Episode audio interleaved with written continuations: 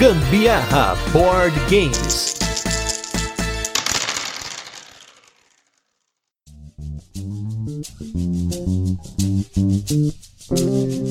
Fala galera, beleza? Aqui é Gustavo Lopes, Gambiarra Board Games, hoje com mais um turno de comentários. Esse programa aqui do Gambiarra no qual nós falamos de assuntos relacionados a jogos de tabuleiro que não entram aí nos podcasts semanais. E hoje nós vamos falar de um assunto que muita gente acaba pedindo pra gente, até a gente recebeu algumas solicitações naquele formulário lá dos ouvintes. Se você não preencheu, preenche lá que isso ajuda bastante a gente a nortear os assuntos, que é falar de expansões, expandindo jogos o que, a gente faz, o que são, o que comem, enfim, né? O que, a gente põe no jogo, o que, que mistura. E para fazer esse podcast hoje, eu estou com duas pessoas que têm uma opinião um pouco diferente da minha, justamente para a gente gerar essa discussãozinha marota. Então, começando aí do meu lado esquerdo, ele que volta a casa aqui novamente. Praticamente agora, eu, às vezes eu vejo mais ele do que a Carol tem dia aqui em casa, especialmente de sexta-feira, né? Estamos aí com o Sandro Campagnoli do Boards Burgers. Tudo bem, Sandro? Fala pessoal, bom dia, boa tarde, boa noite. Aqui é Sandro Campeão do canal Bordeaux É um prazer estar com vocês aqui mais uma vez, né? E quem quiser conversar com a gente, me procura lá no Bordeaux no YouTube. A gente bate um papo especial. Assim como a gente tem batido com o Gustavo toda semana, basicamente ele tá batendo a porta lá. Virou um membro ativo e tamo junto, tamo trocando figurinha. Só nas lives lá e como sempre, né, a gente tá participando, dando recomendações, falando bobeira lá. Pelo menos já tem algumas lives que eu não falei nenhuma besteira ao vivo, então eu tô feliz, tô tranquilo. Agora, agora todo mundo tá preocupado com o visual, né, cara, que virou balada mesmo, né? O Diego Viu? comprou um óculos com, com, luz e tudo, cara, vai apresentar no próximo. Cacete! Ele, ele, colocou aquela peruca lá na última, né, colocou aquela peruca, daí eu gostei de um comentário. Mas você não é chiclete com banana.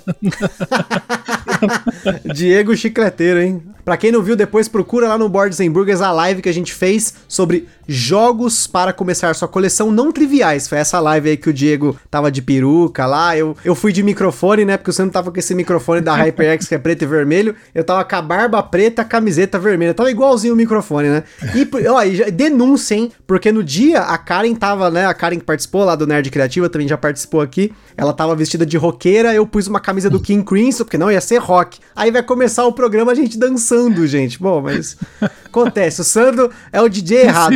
Ele, colo...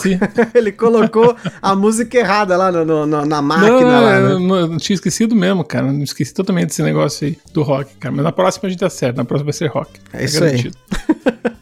e do meu lado direito, o nosso designer que está sempre aqui nesse podcast para acrescentar informação e também para a gente falar do jogo dele, como sempre, aí o hashtag, mas não vou falar antes dele falar primeiro, Anderson Butileiro, designer do Rio 1808. Tudo bem, Butileiro? Tudo bem, Gustavo? Tudo bem, Sandro? Tudo bem, amigos que estão ouvindo a gente aí? Tá cansando já esse negócio de designer do Rio 1808, né? Já tem que já agora. Rio 1808 já três anos já, que toda hora é o designer do Rio 1808. Não, você, mas... você viu que nem eu não perdoei na live, né, Butileiro? Você apareceu lá, olha o designer do Rio 1808. Não, mas... propaganda do meu jogo do que minha própria editora, cara. Toda você vez viu? que o Santo me vê, ele, ó, tá lá o Anderson aí do, do Rio 1808 jogando. Não, mas é quando o Butileiro começou a aparecer aqui, primeiro era, era do Deathmatch, aí depois virou Meeple Kingdom, aí ele falou, ó, vou parar um pouco com esse negócio de Meeple Kingdom, que detalhe, hein, ó, o, o Butileiro concorreu até o prêmio Ludopedia esse ano, gente, tanto texto que ele escreveu ano passado, né, mas aí depois ele falou, não, agora é só designer mesmo, então é Rio 1808, hashtag vem Rio 1808, por favor, hein, on the table. Tô esperando aqui, ó, na minha table, hein? ó, na Ludo Table, no meu caso aí. Release da Snyder Cut para poder ver o Liga da Justiça e o Snyder Cut. Faz aí Release Rio 1808, tá? Que a gente também tá aguardando. e por sinal, ó, eu falei na live lá do Boys Books também, eu falar, gente, Snyder Cut, Liga da Justiça, assistam e joguem o outro fora, que o outro é lixo, é lixo. Mas enfim, não vou, senão eu vou começar a falar aqui. Lá no Papo de Louco já vou ter falado sobre isso na época que esse cast tá saindo. Você já deve ter ouvido me reclamando pra caramba lá no Papo de Louco, porque a gente grava o podcast da outra semana no Papo de Louco, é que a gente grava o podcast do outro mês, né? Mas enfim, né? Então hoje, pessoal, vamos falar de expansões. Vou falar um pouquinho sobre o que a gente acha das expansões, as expansões que a gente tem na nossa coleção e até pra gente fazer uma pequena introdução aqui, estamos considerando expansão qualquer coisa que expande um jogo. Acho que é meio óbvio, né? Esse esquema do que é expandir um jogo. Porém, aqui a gente não inclui apenas o que são determinados como expansão, que é vendido como expansão. Porque você tem vários tipos de expansão. Você tem expansões estéticas, upgrades, promos, né? Tem expansões maiores, mini expansões. Então, para nós aqui hoje, tudo é uma expansão. Não sei se vocês concordam comigo, mas eu acho que para mim tudo é expansão. Pra mim acho que faz sentido, né? Tem algumas, algumas promos que modificam tanto o jogo quanto uma expansão, né? Já aconteceu isso, né? Existe alguma, por exemplo, o Cacau lá, que é um jogo que eu gosto muito, né? Bem family. Ele tem várias promos, várias, e cada um introduz elementos bem diferentes no jogo que dão um twistzinho muito bom. Então, não sei se pode ser considerado uma expansão, mas uma promo que muda o jogo de certa forma, né? Ou seja, introduz um elemento novo. Que, que talvez uhum. aí possa ser considerado alguma coisa que está expandindo o jogo, né? Sim, sem dúvida. É, eu concordo eu acho que talvez nem tudo, nem tudo é expansão, né? Mas eu considero sim que as promos, essas mini expansões, que muitos jogos às vezes vêm com uma mini expansão como um bônus, um brinde ali, né? E muitas vezes até o um módulo pode ser considerado uma expansão, né? Você tem compra ali sim. Que ele vem com um módulo que você não começa o jogo já com ele. Um, um exemplo que saiu agora no Brasil bem recente foi o, o Tavernas lá, né? O Tavernas do Vale Profundo que o jogo base já vem com cinco módulos e que cada uma delas é uma expansão que você acrescenta uhum. à medida em que você vai jogando. Ele não é uma coisa que você compra à parte, é, já vem junto na caixa base, mas é uma expansão do jogo, né? Sim, sim, não deixa de ser. É, se tá expandindo o jogo de qualquer forma, é uma expansão. Tá certo? É, realmente, tem coisa que não vem realmente no jogo quando você compra e tem coisa que vem, né? Isso é importante pontuar, porque a gente vai falar também um pouquinho sobre expansões essenciais, expansões que deveriam vir, que não deveriam vir na caixa, que não precisa, mas enfim, né? É importante pontuar que qualquer coisa que expanda uma regra base do jogo pode ser considerada uma expansão, especialmente se ela tem um componente a mais ali, um módulo, alguma coisa que você inclui ou tira do jogo, né? E aí, para contextualizar, acho que é importante a gente comentar aqui como são as nossas coleções de expansões, né? Porque é, é praticamente um, um, hobby à parte colecionar expansões, né? O Sandro que tá aqui, que o diga, né? Vamos começando pelo Sandro, que ele é, é, o mestre aqui, daquele cara que quando ele vê um jogo, ele fala, não, eu quero esse jogo. Ele, não, mas esse jogo tem 28 expansões. Pera aí, opa, já tenho todas. é, eu tenho esse problema porque a expansão é uma questão que traz um pouco de emoção quando você gosta muito de um jogo. Então, às vezes, até você nem joga é, consideravelmente um jogo, né? Você pega ali, jogou três, quatro vezes, já tá querendo comprar tudo do jogo, porque você se apaixona e você acaba comprando tudo aquilo lá. E isso às vezes também acaba caindo no consumismo puro e desenfreado, como a gente deve falar aqui, né? Alguns até designers são pressionados por editoras para lançar suas expansões, porque ela realmente tem um valor comercial muito grande, principalmente quando dá certo, né? Estamos aí com vários e vários exemplos, né? Expansões sendo toda hora. Vejo o Sagrado agora lançou mais duas mini expansões, uma expansão grande. Eu peguei agora essa live, aí deve ter até vídeo no canal no futuro, mas ela introduziu elementos interessantes e tal, mas você vê que é, é, eles estão aproveitando né, da situação para lançar cada vez mais elementos, porque já se auto-vende, né? Vira uma franquia e ele vende muito forte. Vira um caça-níquel, né? Sim, isso, isso. Porque já sabe que vai vender mesmo, porque já a franquia já está fazendo sucesso. Né? Então uhum. qualquer coisa que você lançar vai vender, né? Isso mesmo, e eu tenho esse problema porque quando eu gosto muito, eu quero ter tudo do jogo, né? Acho que vocês também, né? Quem gosta muito, eu sei que o Butileiro tem tudo do Saif e tal, assim como eu tive também. Só que o meu problema é assim, né? Eu acabo comprando muito antecipadamente essas expansões. Com que faz com que, quando eu vejo que o jogo não vai mais rodar, o próprio Saif foi um exemplo, né? Eu tinha tudo do Saif, todas as expansões, minis pintadas, inclusive, todas aquelas moedas, nada e tudo. Só que chegou uma hora que eu falei, pô, tem gente no grupo que tem e tal, não tô mais querendo ficar com esse jogo aqui, porque tem que. Dois não funciona muito bem e tal. E eu falei assim, até roda, mas falei, nossa, se todo mundo tem na, na né? No grupo tem mais de 15 pessoas que tem, então eu vou vender. E daí eu vendi com tudo aquelas expansões. Eu falei, por que, que comprei expansão se eu não cheguei a jogar nenhuma única vez? A única vez que eu joguei com expansão foi com o próprio Butileiro lá naquela partida épica lá de sete pessoas, que eu ganhei, inclusive, que eu ganhei, que era sete, sete pessoas. Lembra o Butileiro? Foi épico, né? Lá na fanbox e tal, sete pessoas. E foi o Butileiro colocou todas as expansões, né, Butileiro? Me lembro se colocou todas, né? Colocou os navios, né? Todas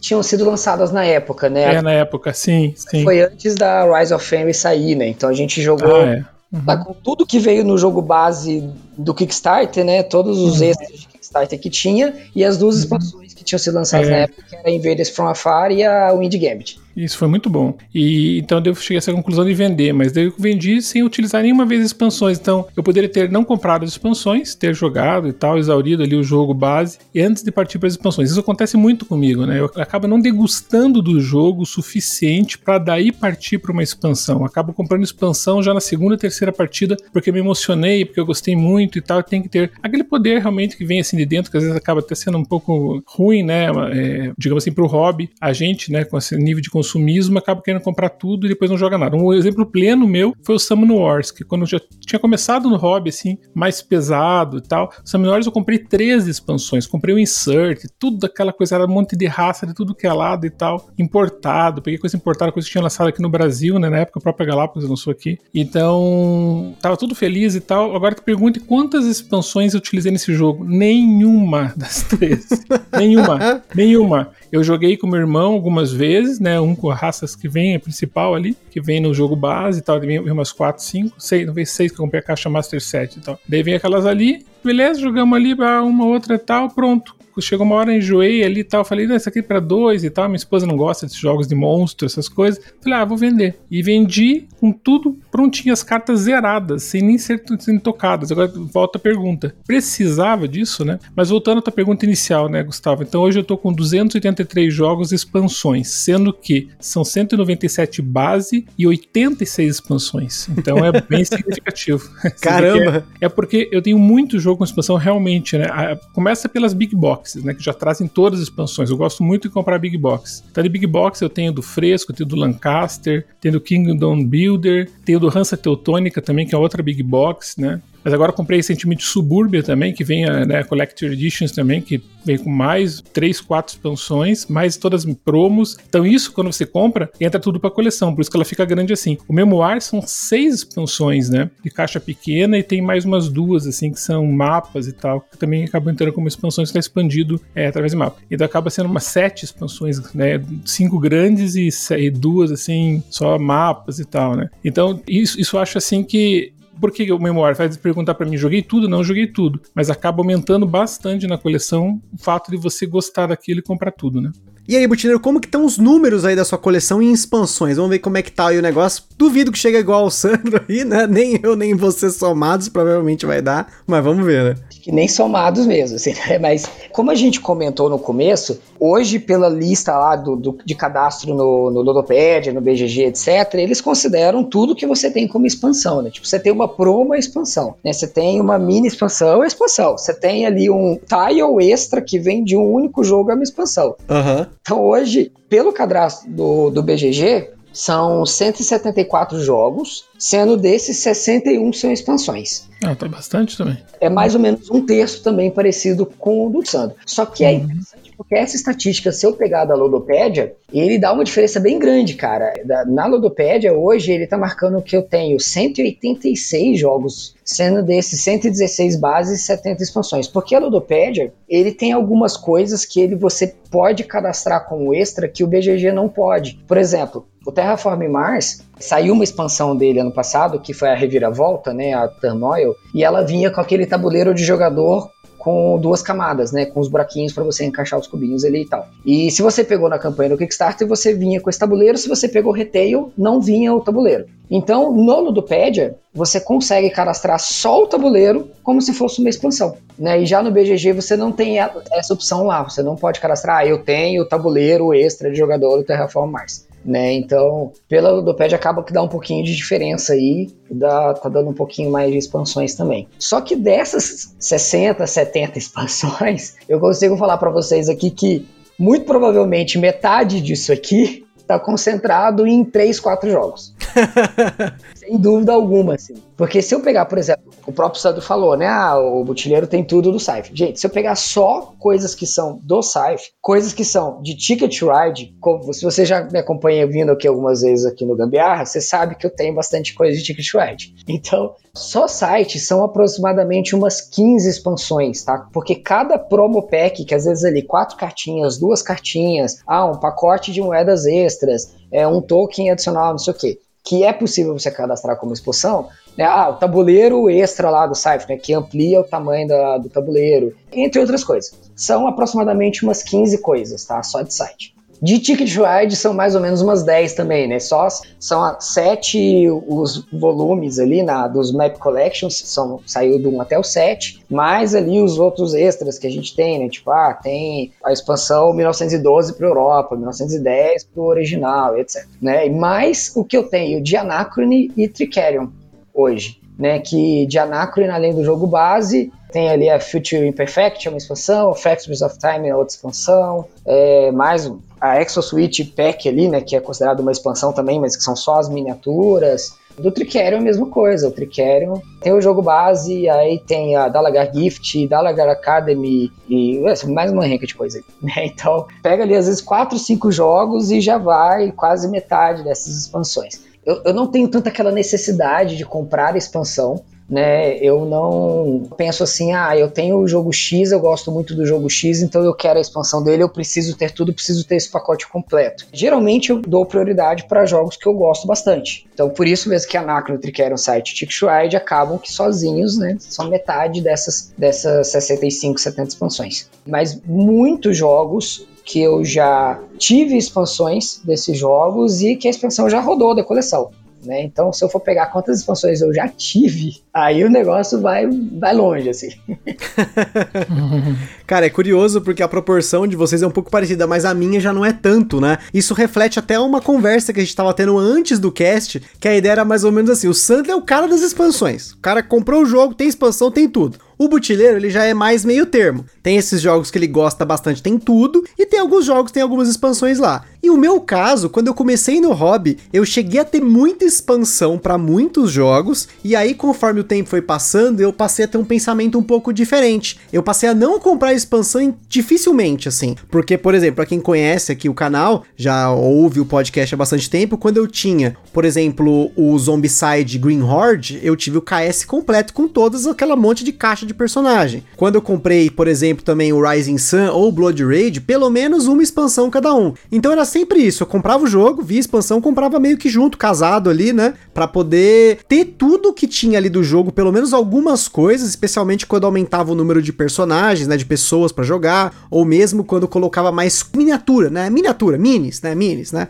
Então hoje a minha proporção é bem menor, eu tô com 138 jogos, só que eu só tenho 45 expansões, mais o que tem na caixa do Anacrone Infinity Box lá, que tem aquele monte de expansão lá dentro lá, que eu já nem sei quantas coisas tem lá dentro. Eu sei que, que nem o Buchineiro falei pra vocês, mesma coisa, tem é, Fractures of Time, tem o, o, Future Imperfect, tem os módulos lá, o Pioneers of the New Earth, tem uh, o Guardians of the Council, enfim, tem um monte de módulos lá dentro, né? Mas realmente de expansões fora isso, são 45 que estão concentradas em 25 jogos. Porém, a maioria dessas expansões são mini expansões. Por exemplo, as mini expansões do Clan do Clan 2, mini expansão do Bandido, do Pegging 6, Lisboa, The Galleries, Alhambra, Banquete Odin, tem aquele tabuleirinho lá, aqueles tabuleirinhos são mini expansões. Promos, eu tenho muita promo, né? Que também eu considero como uma expansão, mesmo seja uma pequena expansão, né? Aí, jogos da Paper Games, vocês sabem, tem muito. Né? Saboteur, Viral, Mist, Lhama, Port Royal, tudo isso tem alguma promo. E aí, as expansões mesmo um pouco maiores são poucas as que eu tenho. Eu tenho hoje a expansão do All My Goods, a Revolta em Longsdale. Eu tenho a expansão do Teotihuacan, que saiu aqui pela Bucaneiros, que eu nem sei o nome dela, porque a pessoa que me vendeu o jogo já vendeu com as expansões no insert sem a caixa, então eu nem vi cor dessa caixa, né? Late Classic Period. Late Classic Period, aí ó, quem sabe sabe, né? Alquimistas, o que veio com a expansão o Golem do Rei da pessoa que eu comprei o jogo também usado, né? Tokaido eu comprei uma expansão, o Vinhos, o KS tem quatro expansões, que são pequenininhas, mas tem. E o Taolong também, eu tenho aqui com todas as expansões também, é o KS Full lá, né? E aí o Invader, que ainda é o único Kickstarter que eu tenho hoje aqui de Zombicide, ele tem não mais a expansão que eu vendi, mas tem as caixas de extras, né? Então, hoje eu tenho muita resistência para comprar expansões, porque eu sei que eu vou demorar para jogar essas expansões, porque geralmente eu quero jogar o jogo uma, duas, três, quatro vezes sem expansão expansão para depois adicionando, a menos que sejam pequenas expansões. Como é o caso do Vinhos, né? Que a gente tá na quinta partida,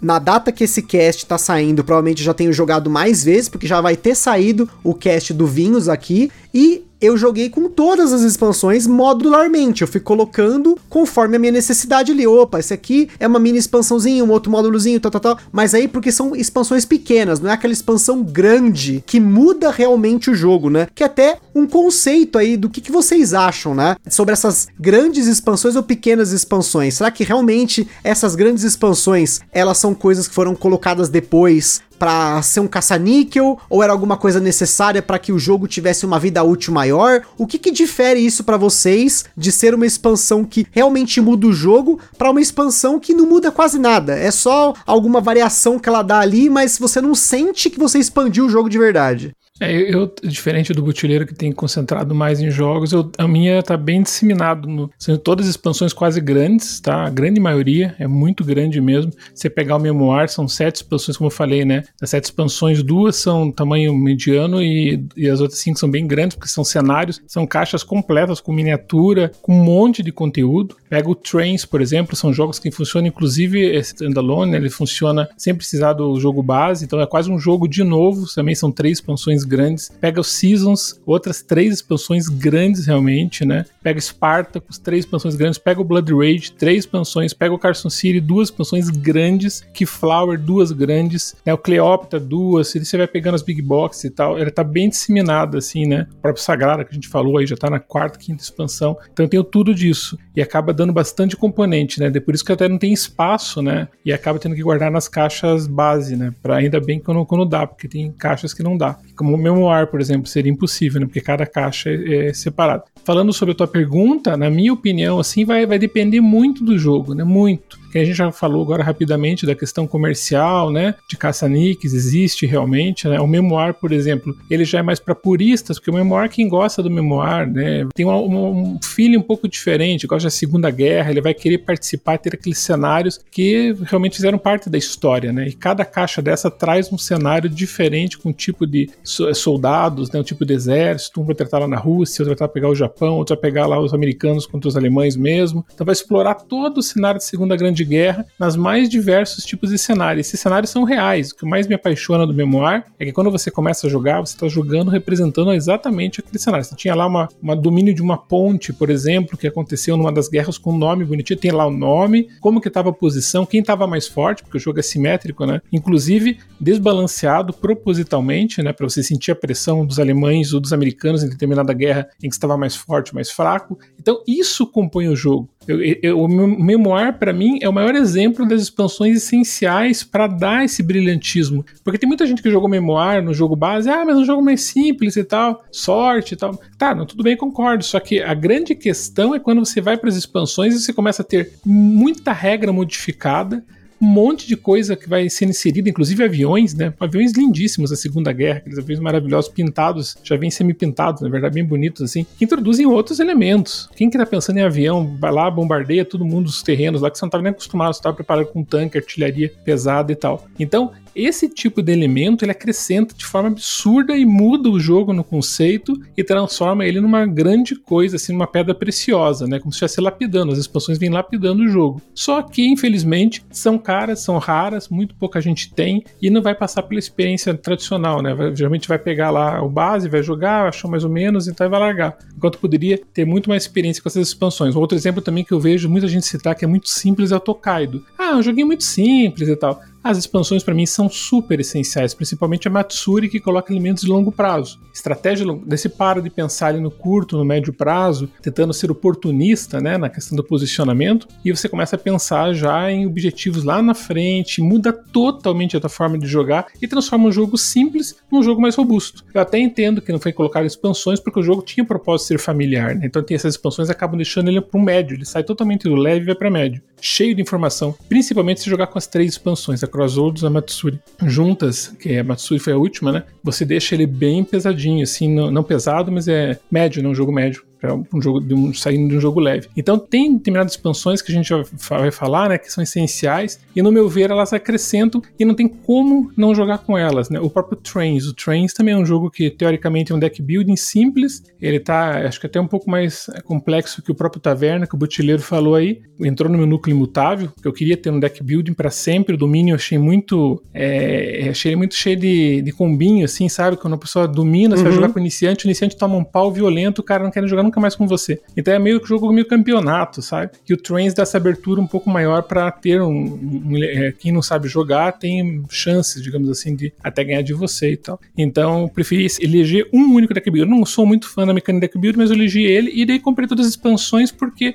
eu queria ter experiência completa. Eu acho que isso vai muito de encontro a isso, ter a experiência completa que nem sempre é verdadeiro, mas essa nossa sensação de querer, porque gostamos muito do jogo, né? A gente ama o jogo, a gente quer, parece que se a gente não tiver expansão, a gente não vai ter essa experiência completa, né? É uma, isso não é verdade, né? Mas às vezes a impressão que dá é essa. E do que acontece, acaba não jogando as expansões. De todos esses jogos que eu citei para vocês, nenhum deles eu fechei 100% das expansões. Todos. Spartacus são três grandes, joguei só duas. Blood Rage, só joguei uma. Carson City não joguei nenhuma das duas, tá lá. Também a coleção da Queen, né? Tudo bem. Né, o Keyflower também a coleção da Queen tinha que ter, né? Duas expansões, mas também não joguei. O Season joguei duas, ficou faltando uma. Cacau joguei uma só, faltam duas. Cleópatra não joguei nenhuma. Então você vê que às vezes é essa tendência de você querer ter tudo, entendeu? Eu tenho esse problema e por isso que ele acaba se disseminando na coleção inteira, né? Não só numa coleção. Eu tenho essa mania de comprar coleção, mas eu tô mudando bastante. Assim como eu consegui sair do vício do sleeve, hoje não, tô, tô liberto, pessoal, tô liberto. O que, que, é isso? Ficar eslivando tudo? Nunca mais, eslivar tudo, mas nunca mais. Agora eu tô ó, racionalmente, chega o jogo, não vou eslivar. Porra, coisa que eu demorei anos para poder ter essa maturidade. A gente na expansão vai chegar nesse nível também. E você, Motino, o que, que você acha? Então, no seu caso aí, você que tem esse monte de Ticket to Ride, esse monte de expansão do Anacron, do Tricerion, o que, que você acha? Que a maioria das expansões, elas são necessárias, porém, o jogo base ali sozinho ele vale a pena, mas quando você coloca a expansão, aquilo ali realmente expande o jogo? Ou o que você tem aí tem expansão caça-níquel aí? O que, que já foi diferente para você aí no que você já teve de experiência? Então, cara, assim, é aquilo, né, Gustavo? Você me chama para participar para eu poder dar um, o ponto de vista do designer, né? Então, vamos lá. vamos lá, o designer, olha aí. É, assim, existe muitos, muitos, muitos casos de expansões que são realmente um jogo capado. Isso acontece muito em casos de campanha de financiamento coletivo lá, principalmente jogos da, da Semon lá, né, da, da or Not. Então você pega lá, por exemplo, ah, o Blood Rage. Todo mundo fala, não, Blood Rage é um jogo para cinco jogadores. E aí caparam o jogo, venderam quinto, o quinto jogador como expansão. Cara, isso acontece mesmo, tá? Isso é fato, assim. Quando o James Tegmaier, lá em 2015, lançou a campanha de financiamento coletivo do site, o tabuleiro já vinha com sete facções. Como que você me vende um jogo que só tem cinco facções e o tabuleiro já tem sete? Né? A galera surtou com isso na época. Falou, cara, você tem sete buracos aqui, são sete. De cara, já tinha logo da facção verde e da facção roxa, né? Do Albion e do Togal. Por que, que isso não estava no jogo e por que, que isso só foi lan ser lançado praticamente dois anos depois, um ano e meio depois, dois anos depois? Então, muitas vezes, durante o desenvolvimento do jogo, o jogo já foi concebido como uma expansão. Ou ele, essa expansão foi capada do jogo para tirar um pouco pouco da complexidade do jogo. Isso muitas vezes acontece porque a editora olha para o jogo e fala: olha, o jogo está muito complexo, se a gente tirar essa parte aqui, ele fica mais leve, é mais fácil de vender. E é isso aqui a gente transforma numa expansão e consegue não só também lucrar com a expansão, mas também tem o outro lado: é dar a experiência completa para o jogador que quer jogar o jogo completo, né? jogar o jogo com todo o peso e complexidade que ele pode ter. O Tavernas do Vale Profundo, que é o jogo que eu já citei aqui, é nitidamente o jogo que aconteceu isso. É, o jogo tinha muitos elementos, os caras falaram assim: não, vamos tirar isso daqui, vamos deixar como um módulo e vamos ensinar para o cara a jogar o jogo base aqui, ó. Só essa parte, esse núcleo aqui do jogo, que é mais facinho. Né? Então tem esses casos em que o jogo já é concebido, às vezes, com aquela expansão. Tem casos em que a expansão faz parte é, do desenvolvimento do jogo, mas não como base e realmente como expansão. Existem casos, isso eu já ouvi mais de uma vez, tá? Isso eu já ouvi o David Tuxi falando, eu já vi o Daniel Taschini falando, e eu já ouvi, se eu não me engano, o Ignacio também, o Travis José que é o do Robson O Ignacio ele já falou isso também, tipo, ó, eu tenho um jogo e eu já desenvolvi o jogo com a expansão, mas eu sempre pensei em expansão em expansão. Né? Se eu não me engano, ele estava falando do Cry Havoc, isso, é, inclusive. Que era só, eu tenho um jogo base. E eu quero que esse jogo também tenha essa expansão, mas eu não quero incluir a expansão no jogo base porque eu vou tornar o jogo base mais complexo do que ele precisa ser. Né? Então eu já vou desenvolver o jogo e a expansão juntos, mas eu vou vender eles como duas coisas separadas. Então nem sempre é por causa de dinheiro, mas muitas vezes também é por causa de experiência de jogo. Né?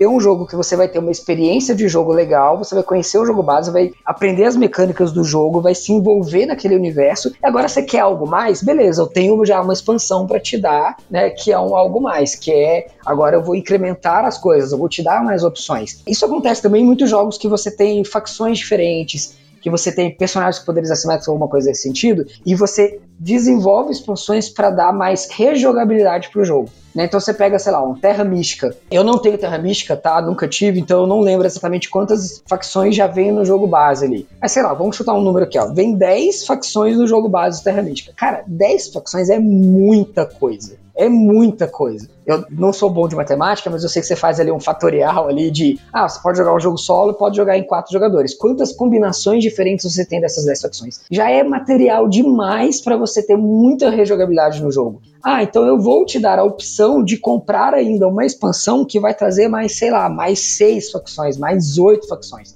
Só que eu não vou colocar tudo isso no jogo base porque não precisa. Eu vou te dar coisa demais e você não vai conseguir aproveitar tudo isso no jogo base. Acho que tem a ver com uma questão comercial, né? Justamente quanto mais coisa você coloca, parece que aquilo passa a valer assim. Se você não tivesse, você tá perdendo metade do jogo. Se vê uma expansãozinha mais ou menos, até aborta, né? Eu não tô perdendo tanta coisa. Agora vem tantas facções assim, né? O grau de experiência que você imagina ter, né? Sendo que você não vai jogar, como você falou, né? Não vai acabar jogando, como acontece comigo direto, né? Então é talvez tenha esse aspecto um pouco comercial. Assim como tem na questão da expansão, às vezes dela não vir, né? Com a expansão, muitas vezes também não é só porque o designer quis sacanear e vender separado design não, editora, que quis promover o jogo separadamente, mas, por exemplo, é a questão de custo, né? Eu vejo, por exemplo, Stone Age. Stone Age, infelizmente, muito pouca gente conhece a expansão Styles The Go, né? Muito, muito pouca gente. E eu acho, assim, de toda a minha coleção, de quase 300 jogos, eu acho assim, ó, pessoal, é uma das expansões mais essenciais. Essa pergunta ia vir depois, mas vou ter que falar agora. É essencial realmente. É uma expansão assim que teria, deveria ter vindo no jogo, porque a experiência aumenta muito. E ela não deixa o jogo mais pesado, ela deixa o jogo mais aberto estrategicamente. É uma pena que essa expansão ela foi vendida separada e ela teve que. ficou rara, né? É difícil de encontrar. Então muitos jogadores não têm experiência, ainda mais que o Stone Age veio para o Brasil e a expansão não veio. Então ficaram desguardados com relação a uma grande experiência no jogo, com aquela trilha comercial lá, que você inclusive vem com bastante componente bonito, os ossinhos que você pode pode fazer escambo, muda totalmente o conceito do jogo, né? Na flexibilidade que você tem de troca, escambo e tal. Eu acredito que não foi colocado na expansão, não por talvez sacanagem da editora, vamos tentar ganhar comercialmente depois, até porque a expansão ficou rara e não publicaram mais. Mas é a questão do custo, né? Se você colocar todos aqueles ossinhos, todos aqueles elementos, todos aqueles cartonados que a expansão é grandinha, o valor talvez fique fora do target price aí, que seria vendável, né? Então eu também acho que imagino que acontece muito com os jogos, assim, né? Por exemplo, o Saif, que o Butileiro citou, começar a colocar as expansões do Scythe são robustas, são muito uhum. componentes muito bonitos e tal, né? Aquilo deixaria o, o, jogo já é caríssimo, né? Já é um jogo difícil de vender pelo aspecto comercial. Ele vende pelos olhos. É pela produção, né? É, Stegmaier é espetacular, é o maior, o maior businessman do mundo dos board games, sem dúvida nenhuma. Mas ele sabe vender o negócio, né? Mas a questão de talvez dar esse passo na expansão sem acrescentar mais uns 200, 300 reais aqui no Brasil, que talvez ficasse fora do preço, né? Então talvez às vezes tem isso, né? Tem que pensar um pouco comercialmente, não é por sacanagem só, mas pela questão de, ó, não vai dar para colocar, meu amigo, porque senão o produto vai ficar invendável. Então a gente vende separado esse módulo aqui que vai introduzir muitos componentes e tal. Agora outros não, outros são como o Butileiro falou, né? Ele já estava pronto tudo, nem acrescentaria muita coisa, é cartonado. Muita expansão é cartonado, né? Você vai ver, ele não tem miniatura, não tem nada muito caro. Daí sim eu vejo ali um, um negócio ali que, sabe, não soa bem, fica meio estranho, né? Só carta, né? Você pega ali do, do é. por exemplo, uhum. saiu essa expansão do, do Visitantes do Vale do Rino ali, são só cartas. Uhum. É literalmente só uhum. cartas. Mas ali é, é, algo que nitidamente foi desenvolvido depois, né? O Viticulture é um jogo de 2013, 2014, e essa expansão saiu agora, 2019, né? Então são coisas que realmente existem casos em que realmente a expansão foi desenvolvida depois. Isso é um fato, né? Mas existem casos, como a gente falou, o Sandro falou, né? Que por N motivos a editora ou o próprio designer decide decidem não colocar aquilo junto. E existem os casos óbvios dos que são caça-níqueis, né? Que é o caso uhum. do Sagrado. Ah, fizemos um jogo. O jogo ele é evergreen, né? O que, que é o jogo evergreen? É aquele jogo que o resto da vida agora os caras podem fabricar que o jogo vai vender ele nunca vai ficar é, encalhado na prateleira. Codenames, né? Ele não é nem expansão, mas faz uns tweetzinhos, né? Fica vendendo de, a vida Você inteira. vai vender o resto da vida, o resto da vida. Tipo, o Ticket Ride é a mesma coisa. Eu sou uhum. o que cai na do Ticket Ride. O resto uhum. da vida, os caras vão lançar a Map Collection do Ticket Ride, o resto da vida eu vou comprar, entendeu? é, então, existem esses casos, sim, que nitidamente os caras estão se aproveitando, né, da, da hype do jogo, de alguma coisa do jogo. O Azul, cara, o, Az, o Azul anunciou agora esses dias, até tava conversando com o Gustavo, né, Gustavo? O Azul agora vai ter uhum. tiles, o, o tilezinho de azulejo novo, de duas cores novas. Uhum. Na mecânica do jogo, nada, zero absoluto. Ele só vai mudar a cor do tile para você usar no jogo. Então, além de ter lá o, né, o azul, verde, vermelho, amarelo, etc., vai ter um roxinho e um outro de uma outra cor que eu esqueci, etc. Mas, cara, é, é, é, se aproveitando da hype do jogo, com certeza absoluta isso aí. Também concordo que muitas expansões é, é caça-níquel mesmo. Azul é o, é o maior exemplo. Já ia falar, mas já que o Butileiro começou, até mesmo as, as duas expansões que tem agora, né? Porque tem pro Azul normal a expansão que você tem os tabuleiros a mais e o overlayzinho lá. E o Azul do Summer Pavilion também vai ter essa mesmo tipo de expansão, que é uma caixinha mais fininha, né? Eu acho que não é necessário aquilo ali, né? O overlay, assim como o overlay que a gente tem aqui da Acessórios BG, ele não é indispensável. Ele é um negócio ali para te ajudar, né? Mas ele é dispensável, porque o jogo em si, a regra dele é tão boa, e além do fato dele ter os dois lados do tabuleiro, isso falando do azul original, você joga aquilo infinitamente. É tipo um xadrez, não precisa de expansão uhum. no xadrez, né? Tanto que assim, eu defendo muito o fato de que para mim, nenhuma expansão que eu tenho aqui em casa é indispensável. Tudo que eu tenho aqui é dispensável. Te garanto que todas as promos que eu tenho são dispensáveis, todas as mini expansões são dispensáveis e todas as expansões maiores também são dispensáveis. Tanto que a maior parte do tempo eu jogo sem. Mas claro, existem expansões tão essenciais para nós, por exemplo, expansões estéticas. Eu realmente tenho dificuldade em não comprar uma expansão estética se eu vejo uma. Por exemplo, do The Gallerist. Eu comprei uma expansão estética que foi um valor alto para o que ela vem, que são cubinhos translúcidos, tem um cavalete para dois jogadores que ele é mais escuro e tal, tem um peãozinho para você marcar as rodadas de pontuação. Você pode simplesmente pegar o seu peãozinho e colocar lá, não precisa daquilo mas eu queria. A mesma coisa com Anacrone, que é o maior exemplo, assim, de luxúria, vamos dizer assim, né? Porque você tem as minis das Exosuites, que elas não são necessárias. Mas eu queria aquela porcaria, eu queria aqueles bonequinhos. Gente, quando você vê aquilo na mesa, é maravilhoso. A gente jogou com as Exosuites na mesa, nossa senhora, você vê aquele negócio e você sente que você tá jogando outro jogo até. Parece brincadeira, assim, né? A Karen chegou a comentar aqui em outro episódio também falando sobre isso, né? Sobre essa questão da. de você. Quando você tem alguma coisa tem componentes de luxo, vira outro jogo e você não quer voltar atrás. Algumas vezes a expansão estética ela melhora a jogabilidade do jogo, tá? Isso é um Sim. É, no caso, por exemplo, das Exosuites do Anachrony, ela melhora o jogo em termos de jogabilidade. Quando você estuda user experience, né, dentro de design, existem algumas coisas que são estéticas que parecem banais, mas elas melhoram a experiência do usuário. E no caso dos jogos de tabuleiro acontece a mesma coisa. Então, quando você coloca uma mini para representar o seu marcador de jogador e coloca o trabalhador ali dentro da mini e tal, e aí ele tem uma base colorida que as cores são vibrantes e diferencia de um jogador para o outro, existe uma diferença de jogabilidade do jogo muito maior do que quando você usa o tile de papelão ali que vem no jogo, que ele tem cores ruins. Né? No caso do Anacre, as cores dos tiles, por exemplo, eu sou daltônico. Ah, os tiles ali, o vermelho com o verde, para mim são idênticos, eles ficam completamente iguais na mesa. Então, ah, terminou a rodada, cada um recolhe ali o seu Exo Switch, né? No caso, na versão tile. Eu me perdi, eu não sabia qual que eu tinha que pegar de volta porque a cor dele é ruim e o formato dele, por ele ser né, fininho e tal, às vezes ele se perdia no tabuleiro. Quando você coloca a Exo Switch, a miniatura e tal, existe uma experiência de jogo melhor, ele melhora a jogabilidade, ele melhora visualmente até a acessibilidade do jogo. Isso acontece em vários casos, tá? No próprio Saif, as miniaturas também poderiam ser tokens. Ele fala assim, aliás, em qualquer jogo a miniatura poderia ser um token. Né? Afinal de contas, os caras do que jogam Wargame jogam tudo com toquezinho de papelão, né? Com aquele monte de número escrito dentro do toque ali, com aquele monte de informação. Não é uma questão simplesmente de ser luxúria, como você falou, né? Existe toda uma questão de melhorar a experiência de jogo fato.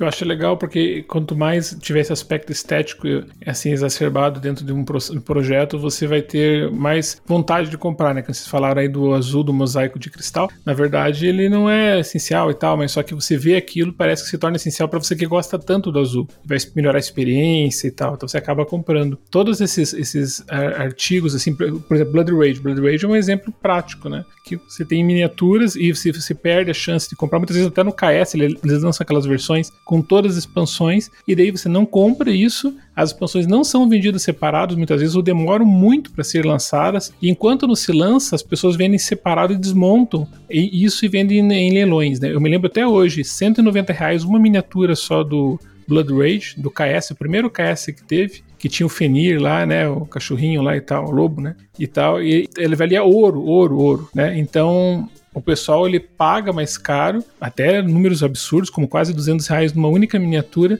para ter aquela expansãozinha pequenininha que vai dar todo. E é legal, né? O poderzinho dele é legal, lá do Ragnarok, ele leva o Ragnarok para onde ele quer e tal. Então, essa experiência, mais somada à miniatura, talvez se fosse um tilezinho, a pessoa pegava e montava em casa. Você concorda que o que o Fenrir faz, você poderia fazer. O Fenrir, o que ele faz, você poderia colocar ele na. um tilezinho ali no lugar e dizer que é Sim, Mesma sim. coisa, porque não precisa da miniatura. Só que fazer isso com tile, meu amigo, você mata totalmente a experiência do Blood Rage, que é um jogo visual. É um jogo assim, uhum. que, nossa, faz pinto, pintei as miniaturas lá e nessa né, aquele negócio eu jogo na mesma é, transforma como vocês falaram aí do Anacron, né? É, transforma num outro jogo, né? Você to, o toque, sim, sim. A, a pressão até visual, né? Você coloca um monstrão daquele cara, fiquei com medo agora, sabe? Tipo, você respeita até outro, outro jogador, assim, sabe? Só pelo tamanho. tem, tem toda um, uma coisa visual que, é, que a expansão introduz que poderia ser utilizada, como o Butileiro falou ali, com só um tilezinho ali, pá, já resolvia, você ia jogar feliz da vida, ia ter a mesma experiência de joga, jogabilidade. Ali, mas no caso, como, ele, como o Butileiro falou, a jogabilidade acaba ficando melhor pelas figuras, pelo toque, pelo posicionamento, pela visualização nos terrenos. Você consegue bater o olho e já visualizar, opa, aqui, isso aqui tá tomado. Se fosse talvez tiles ali, você ia misturar com o tabuleiro que já é um pouquinho poluído e tal. Ah, não, você não consegue enxergar direito. Então tem essa, essa questão. E quanto mais visual, eu vejo que a expansão se vende muito mais fácil. O próprio, voltando à Sagrada, essa Life, eles colocaram os, é, os dadozinhos, vocês viram, todos assim, é, laranjinhas, né, com flechas e tal. Fizeram um twistzinho legal ali, mas a questão visual da expansão faz com que não, tem que ter esses dadozinhos laranja, né, que dá toda uma beleza na mesa e tal. Então acho que é importante esse elemento, né? Geralmente ela tá presente nessas expansões, né? Não, não, assim, eu comentei da, Shuri aí, entre aspas, né? É porque, tipo assim, a gente podia jogar sem as Exosuites, né? Lógico. Do, ia ser o mesmo jogo do ponto de vista de regra, né? De você ter aquela experiência da regra, né? Do jogo em si. Mas, como o Butileiro mesmo falou, a gente sentiu bem mais facilidade de fazer a manutenção entre rounds lá, de, de tirar as Exosuites, encaixar os trabalhadores, de ver aquilo no tabuleiro. Ajudou, sem dúvida. Não vou mentir que não foi só um apelo visual. Tem uma ajuda, sim, no jogo, tá? Mas você não precisaria daquilo para poder jogar o jogo. Não é essencial. É algo que melhora a experiência, mas não é essencial. Então, a questão do Fenrir, do Blood Rage, né? Ele também poderia ser, né? Uma coisinha e tal e muda totalmente. Não só ele, mas como todos. Eu tive que recomprar o Blood Rage quando ele saiu a versão digital, eles deram a chance. Eu quase, sem brincadeira, cara, eu quase sair correndo pelado pela rua, cara, quando eles fizeram isso, porque eu falei, eu perdi esse KS, eu perdi o KS inicial, esse KS vendia na Ludopedia a preço de ouro, essas coisas, tô falando sério, de 100 a 200 reais cada miniatura. E eles relançaram com as miniaturas, além de ser remodeladas, lançaram todos os extras do primeiro KS, quem perdeu pode comprar e um monte de coisa a mais, então eu consegui comprar. Mas essa frustração, talvez seja isso, essa nossa experiência de perder KS, perder expansões, ficar raro, várias expansões ficaram raras durante uhum. muito tempo, faz com que quando aparece você quer comprar e quer ter tudo o jogo. Pronto, segurei, agora eu tenho tudo, agora ninguém me rouba isso aqui, sabe? Talvez seja essa falsa sensação, né, que não é correta essa visão, mas talvez isso faça com que você queira se proteger. Então você quer ter tudo do jogo para ter garantido aquela experiência fantástica que se, de um jogo que se ama, sabe? Eu talvez eu pense assim, me analisando assim, sabe? Porque eu quero ter tudo, né, daquele jogo, mesmo sem jogar as expansões, né? Agora, Butileiro, você comentou uma coisa que é importante a gente citar aqui, né? A gente tá falando muito das expansões que deram certo, né? Que tá na coleção e tal, mas você falou aí que você já teve muita expansão. Então provavelmente você já teve expansões que não deram certo. Comenta aí com a gente que tipo de expansão e por que que você acabou vendendo, por que ela não deu certo para você. Olha que engraçado, eu tava vindo justamente ver aqui no Ludopédia que tem aquela aba quando você vai ver sua coleção, tem lá o teve, né? Jogos que você marcou como já teve. E nessa aba eu já tive 27 expansões que não ficaram aqui em casa. 27 Caraca. foram embora né? Então é engraçado até, né? Assim, algumas expansões foram embora junto com o jogo base, né? Ah, comprei o jogo, o jogo base e a expansão, por algum motivo eu acabei vendendo o jogo, a expansão também foi embora, né? Não tinha fazia sentido segurar a expansão. Mas tem jogos que a gente tem o jogo base até hoje e a expansão não ficou. Um, um exemplo máximo aqui, e eu citei aqui já hoje, foi o Terraform Mars Reviravolta, que foi uma expansão que eu comprei empolgadíssimo no KS, porque, ah, você comprava no KS, a nível BR ia trazer fazer, e aí vinha esse tabuleiro dupla face, e ele vinha com uma mecânica que chamava muita atenção, que era a mecânica da política ali. Eu não vou entrar em pormenores, mas era uma mecânica em que você mandava ali representantes para um conselho de Marte, cada jogador podia mandar seus representantes, e aquele que ganha a maioria vira o presidente do conselho, etc. E isso é uma ideia que eu gosto muito, porque eu gosto muito desse fator político em jogos. Eu tenho outros jogos que tenham coisas semelhantes, e eu queria muito ver como que isso ia ser adaptado adaptado do Terraform Mars. E, cara, é uma bosta. a gente odiou jogar com essa expansão, assim, de uma forma que a gente jogou ela a primeira vez, terminou o jogo, a gente tava com aquela cara feia, assim, sabe? De tipo, hum, não curti, mas vamos dar outra chance. Aí a gente jogou de novo com ela e, cara, não desceu. Simplesmente não desceu. E isso já foi a segunda expansão do Terraform Mars que não desceu pra gente. A primeira tinha sido a Colônias, que também foi embora. O Colônias eu até achei legal, mas jogando, como a gente gosta muito do Terraform Mars e a gente já tá tão acostumado a jogar o jogo que a gente joga ele rápido, quando a gente jogou com Colônias, o jogo ficou arrastado.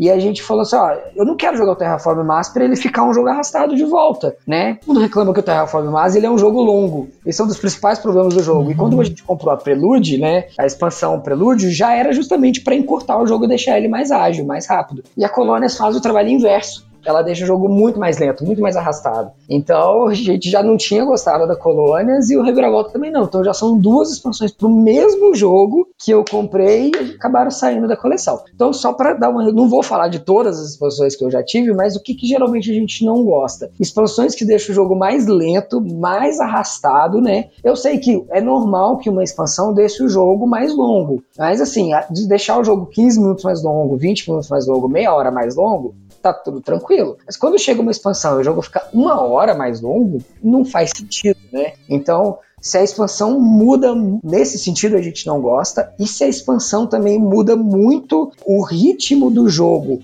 Então, às vezes, o jogo não fica mais longo, mas o ritmo, ou seja, a gente está acostumado a jogar um jogo e fazer um combo, ou fazer uma determinada estratégia, ou fazer determinados caminhos, não é que tem um script o jogo, tá? É que nós estamos acostumados a jogar o jogo de um jeito. E aí vem uma expansão e quebra muito esse jeito da gente jogar, a gente também não gosta muito. E aí um exemplo que eu posso dar é justamente o Sagrada. A expansão do Sagrada, que inclui o quinto e o sexto jogador, se eu não me engano, inclusive ela chama Sagrada Quinto e Sexto Jogador, ela uhum. inclui ali uma, uma piscina ali de, de dados que cada jogador tem o seu, e aí você no começo do jogo começa com vários dados nessa piscina e ao longo do jogo, se eventualmente eu comprei um dado ele não me serve, eu posso jogar esse dado fora, pegar um dado da minha piscina individual e usar ele. Só que, cara, isso mudou completamente a uhum. estrutura do jogo, sabe? A graça do Sagrado é é você ter que lidar com o draft do jogo, né? Aquele jogo tático que você tem que se adaptar ao que tá acontecendo. E essa piscina, para mim, estragou completamente o jogo, tirou a graça dele, sabe? Transformou ele numa outra coisa. Ele, ele, essa expansão transforma o Sagrado num Frankenstein, assim, para mim. É a mesma coisa das outras expansões que o Sandro até comentou, né? Da Passion, da, da, dessas outras expansões que tem modificações menores no jogo. São pequenininhas, né? Essas uhum. pequenininhas, elas são melhores, elas têm um paladar melhor ali, sabe? Elas descem melhor. Uhum. Essa da, da piscininha extra ali, pra gente não desceu. É, a mesma coisa aconteceu com a expansão do Marco Polo, do primeiro jogo, né? Aquela gente de Veneza lá, que era que aqui no Brasil saiu como companhia tabuleiros, uma cola, se eu não me engano. E ela mudava também uma estrutura de jogo que a gente achou que não precisava mexer, sabe? Ela adiciona um tabuleiro extra, você tem um tabuleiro enorme e você tem uma única ação adicional, que é colocar nesse tabuleiro e aí você faz a viagem dentro de Veneza, ali de barco e tal. E a gente achou que mudou muito a estrutura, porque aí você tem o mesmo tanto de dados, mas aí você tem que se preocupar com esse outro tabuleiro. O jogo já era apertado, ele fica mais apertado ainda. Então, esses jogos, quando eles trazem essa quebra do paradigma de como o jogo é jogado, sabe? Eu acho que elas mais atrapalham do que elas ajudam. É diferente de você pegar uma, uma expansão do Carcassonne, por exemplo, que qualquer expansão uhum. do Carcassonne que você coloca, a estrutura do jogo é a mesma. Você vai comprar o tile e colocar o tile. Por mais que a expansão mude o que acontece com o tile. Ah, eu vou colocar um tile agora e ele é uma estalagem. Não, agora eu vou colocar um tile que tem ovelha. Não, é um tile que é um que tem um não sei o quê. Então a estrutura do jogo não muda. A estrutura do Carcassonne continua sempre sendo vou colocar um tile, né? Então quando a expansão quebra essa uhum. estrutura, ele tenta sair muito do lugar comum que você já está acostumado no jogo. Eu não gosto, a Thay não gosta. Então é um tipo de expansão que pra gente aqui em casa não desce bem. Pode ser que para outras pessoas passe, né?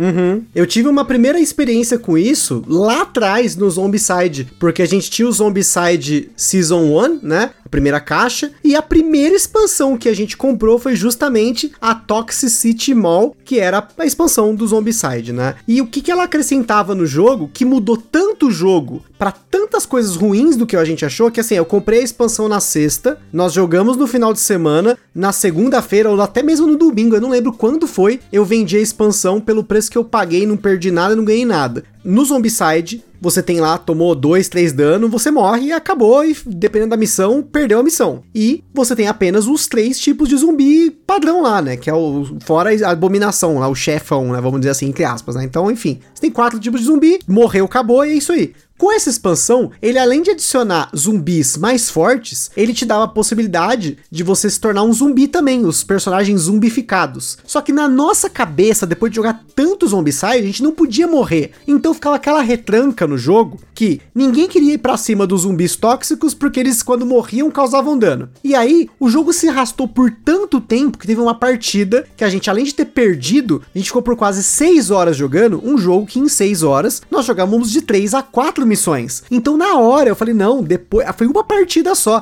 A gente não deu chance pro jogo. Acho que foi a pior experiência que eu tive com uma expansão. E aí, por conta disso, eu acabei, quando comprando outros Zombicides, ou nem jogando a expansão, como foi o caso do Zombicide Green Horde, que eu não joguei a No Rest for the Wicked, que era uma expansão que só acrescentava bicho, né? Que era o, o dragão zumbi lá, os, tinha uns espíritos. Eu nem joguei essa expansão. Eu comprei no KS porque tava ali eu queria tudo. E também o Zombicide Invader, que eu comprei com uma expansão só para pegar as caixas e extras, né? E acabei vendendo depois sem jogar também a expansão. Mas no geral, até as expansões que eu tenho aqui, porque eu comprei o jogo e ele já veio com expansão, eu ainda nem joguei a maioria delas. Mas experiências ruins comigo que não deram certo, acho que a maior parte foram relacionadas a Zombicide. Teve coisas boas, né? Caixinhas de personagem e tal que a gente acabou gostando, mas no geral eu tenho bem mais preferência por módulos. Quando o jogo tem pequenos módulos que você, depois que jogou o jogo base, vai colocando. E isso, como o próprio Butileiro falou, não muda a dinâmica do jogo. O que você tá fazendo no jogo em si não seria sempre a mesma coisa, mas você não muda o núcleo do jogo. Você pode acrescentar coisas novas, coisas que você vai ali ter uma regra extra, você tem um negocinho. Agora, quando muda a dinâmica de jogo, que você tem que jogar entre aspas diferente, eu já tenho um pouco mais também de resistência. Eu acho legal as expansões que colocam vários módulos, sim, geralmente 5, 6 módulos diferentes a própria Alhambra faz isso, um monte, né, de essas big box geralmente tem essas expansões que trabalham dessa forma. A própria Food Chain, né, Food Chain é um exemplo, né, que ele, ele não só me, é, melhorou a experiência, como ele corrigiu o problema do catch-up, né. Só que o legal é que é modular, então você pode ir acrescentando vários módulos. Às vezes uns módulos vão ser ruins, como vocês comentaram, ou vão deixar o jogo muito longo, ou mudam muito a personalidade do jogo, né, o que faz com que você perca até um pouco assim a, aquela, aquele feeling que você tinha inicial que fazia você gostar do jogo, mas eles te dão a possibilidade de ser um pouco mais democrático, né? Você não gostou dessa, mas você não vai perder as outras quatro que são tão boas boas quanto, ou duas se joga fora e aproveita três, né? É, assim você consegue melhorar talvez a experiência, né? Como tem o próprio Splendor. Splendor é um joguinho também simples e tal, mas ele vem com uma expansão modular. Uma é ruim, as outras são boas. Então faz com que você deixe você um pouco mais aberto. O IMTF, por exemplo, ele também é vai nessa vibe de não alterar o jogo, só colocar mais elementos de puzzle, com relação às pedrinhas, distribuição, né? O tipo de quebra-cabeça que você arma. Mas eu concordo com vocês no aspecto que se você coloca expansões que deixam um jogo muito burocrático, né? Um jogo que às vezes já é arrastado, como o Tiller falou, e o Terraform Mars foi meu exemplo. Se tivesse que colocar um exemplo de expansão que eu não gostei, inclusive, eu não tenho nenhuma expansão que eu vendi que no Butler faz, você pega, vende e continua com o jogo. Não. Eu quando vendo, vendo o jogo inteiro porque estragou a experiência como um todo. O Terraform Mars foi um exemplo. Eu tive tudo do Terraform Mars, foi a primeira expansão, na verdade, eu achei ela deixou mega arrastado, porque quando eu jogava o Terraform Mars, a gente sempre jogava em 3 ou 4. E em 4 é absurdamente arrastado, arrastadíssimo. E essa expansão ela deixou o jogo mais arrastado. Deixou assim, tipo, aumentou o downtime violentamente. Eu achei que, nossa, talvez, não sei se foi essa do Utileiro que. Agora até esqueci o nome da primeira expansão, tá? Foi a primeira que saiu. E eu me lembro que tava, a gente tava ali na fanbox e tal, e o negócio, eu simplesmente fui lá, tomei um café, pô, fui, tomei, não sei o que, quando vi não tinha chegado na minha vez. E o Terraformars não era para acontecer isso. Ele é um jogo que tem até uma pegada rápida ali, dependendo se todo mundo sabe jogar. Mas ela abriu tantos elementos de possibilidade ali, sabe? De ficar aquela, ah, não, essa aqui não pode, essa aqui pode, de tentar combar, que fez com que o jogo se arrastasse mais eu vendi tudo. Vendi com, com, expansão, com tudo. Não que o jogo fosse ruim, mas eu falei, pô, esse jogo aqui não é um tipo de jogo que a minha esposa vai jogar comigo. Então, para dois não serve, teria que jogar com outros amigos, né? Se eu vou jogar com outros amigos e três ou quatro ele é arrastado, então para mim não vai servir. O butileiro joga geralmente em dois com a Taia, né? Daí ele roda muito bem. Por isso que a experiência sempre foi positiva. Eu acho que três ou quatro ele fica mega arrastado. Três ainda, vamos dizer que dá pra engolir. Em quatro, olha, é impossível jogar. E o pior é que na caixa fala que joga até 5, né, Sandro? É, nossa. pensar em conceber a ideia de jogar Terraformars em Exatamente. Mas são poucos jogos, né, que jogam em 5 joga bem, né? Jogos assim, digamos, em médio para pesado, né? Não tem como, né? Puta, fica sempre um. É aquela regra que eu sempre brinco, né? Se a caixa fala que joga até 5, joga em 4. Se a caixa fala é, que joga isso, em 4, é. geralmente joga em 3. é, bem isso aí mesmo. é, e daí, daí, cai naquela lá, né? A gente não sei porque a gente começa a comprar expansão de aumentar o jogador, porque aquela coisa, você não tá nem jogando nem 3 nem 4. E daí você quer ter. Não, mas um dia vai vir um pessoal aqui, nós vamos querer jogar em 6. Daí você compra um monte de expansão expansão lá pra transformar em 5 e 6. Mas nunca vai ter esse, esse momento de 5, 6 pessoas. Porque se tivesse momento de 5, 6 pessoas, você ia vender o jogo, porque não dá pra jogar com 5, 6 pessoas. Fica horrível o jogo. Qualquer jogo em 6 pessoas, a não ser um party game, um jogo family bem gostosinho assim, a maioria só foi decepção com 6 jogadores. Tem um monte aqui de 6 aqui na coleção. Mas todos que você coloca, cara, eu nunca tive experiência boa com 6 jogadores. Inclusive, o, o Butileiro tava nessa, nessa jogatina, nós conseguimos colocar o Blood Rage em 6 fora da regra, hein? Olha aí. Aquilo lá foi louco total, né? E 7, o Scythe 7, foi aquela partida. O site foi 7, mas o site era a regra do jogo, 7, né? Eu fazendo um comentário com relação a essa questão de número de jogadores. O James Tegmaier tem um blog que ele fala sobre game design, né? Quem, quem gosta muito de, de fazer jogos, eu recomendo pra caramba acompanhar o blog do James Tegmaier. Fica no próprio site da Stone Meyer Games lá, tem uma parte que você acompanha os textos que ele escreve, acho que uma vez por semana e tal. E eu lembro que alguns anos atrás ele escreveu um texto falando sobre o, como que ele planeja a quantidade de jogadores dos jogos dele e por que que a maioria dos jogos da Stone Meyer joga em 5, né? Com algumas exceções aí de alguns jogos que jogam 6 ou 7, a maioria dos outros jogam pelo menos 5 jogadores. E a justificativa dele era sempre que 5 geralmente é um número padrão que as pessoas têm para jogar numa noite de jogos. Eu não sei de onde ele inventou essa estatística. Fez uma pesquisa, ou que leu em algum lugar, eu não lembro exatamente de onde, mas que 5 era a média. Ele falou assim: ó, geralmente as famílias têm 5 pessoas, ou a noite de jogos de amigos tem 5 pessoas, então 5 é meio que o padrão. E que os jogos que são os mais vendidos hoje no mercado atendem pelo menos esse número. E eu fiquei com isso na cabeça durante muito tempo, cara. Que ele comentou lá: ah, o Ticket Ride joga em 5, Carcassonne na caixa base, vem 5. Sabe, ele foi citando vários jogos que são considerados hoje os jogos mais vendidos aí do mercado, que pelo menos 5 tinha como jogar. Então ele ficou com isso na cabeça e todos os jogos dele são para 5. Que eu acho que o que acontece é que justamente as empresas pensam nisso por, talvez por essa pesquisa, talvez realmente exista uma base né, para o, o Jamie ter falado isso, e as empresas pensam, opa, eu preciso colocar então aqui uma expansão para o quinto jogador, uma expansão para 5 e 6, né, o, o Catan é um jogo que tem uma expansão para 5 e 6, o Sagrada, como eu já falei, tem expansão para 5 e 6, existem vários, vários, vários, vários jogos que são para 2 a 4, 3 ou 4, e que de repente surge lá a expansão para jogar 5, para jogar 6 jogadores. Isso não quer dizer que vai ser bom em 5 e 6, né? Então é, é, uma outra característica de expansões que nem, nem sempre a expansão vai ser boa, só porque ela está incluindo jogadores. Na verdade, ela muitas vezes pode estar tá piorando a sua experiência de jogo, né? Colocando mais jogadores do que aquele jogo comporta. Não, eu já caí nessa cilada mais de uma vez já. O jogo só comportar quatro pessoas no máximo. Aí eu vou lá e meto o quinto jogador e aí fica aquela experiência que a galera jogou, mas não foi tão bom quanto seria num jogo base, né? Mas aí, se for entrar nisso, que nem a gente já comentou algumas vezes aqui no podcast, né? Tem jogos que não foram feitos para todas as quantidades de jogadores que tá estampado na caixa. Às vezes você sente isso só de jogar uma vez, você já percebe que tem uma coisa errada, né? Mas é um tipo de expansão, né? A gente acabou falando sobre, assim, durante o cast, né? Sobre os tipos de expansões. Tem expansões estéticas, expansões modulares, expansões para mais jogadores, né? Tem muitos tipos, mas acho que é uma grande coisa aqui pra gente falar, algo muito importante pra gente dar de dica para quem tá ouvindo aqui, é quando comprar uma expansão. Começando pelo Butileiro, depois pelo Sano, eu queria ouvir um pouco de vocês. Quando vocês consideram que é o momento ideal, não talvez o momento para vocês, que talvez vocês comprem por outro motivo, mas que vocês pensem naquela coisa, né, do siga o que eu falo, não siga o que eu faço, né? Então, Butileiro, quando que você acha que é o momento ideal para comprar uma expansão para um jogo? Olha, eu acho que existem é, duas opções, vamos dizer assim, tá? Se você, é, número um, se você é o cara completista e quer ter tudo dos jogos, não importa se você vai jogar a expansão ou não, ou seja, basicamente, se você é o Sandro, é.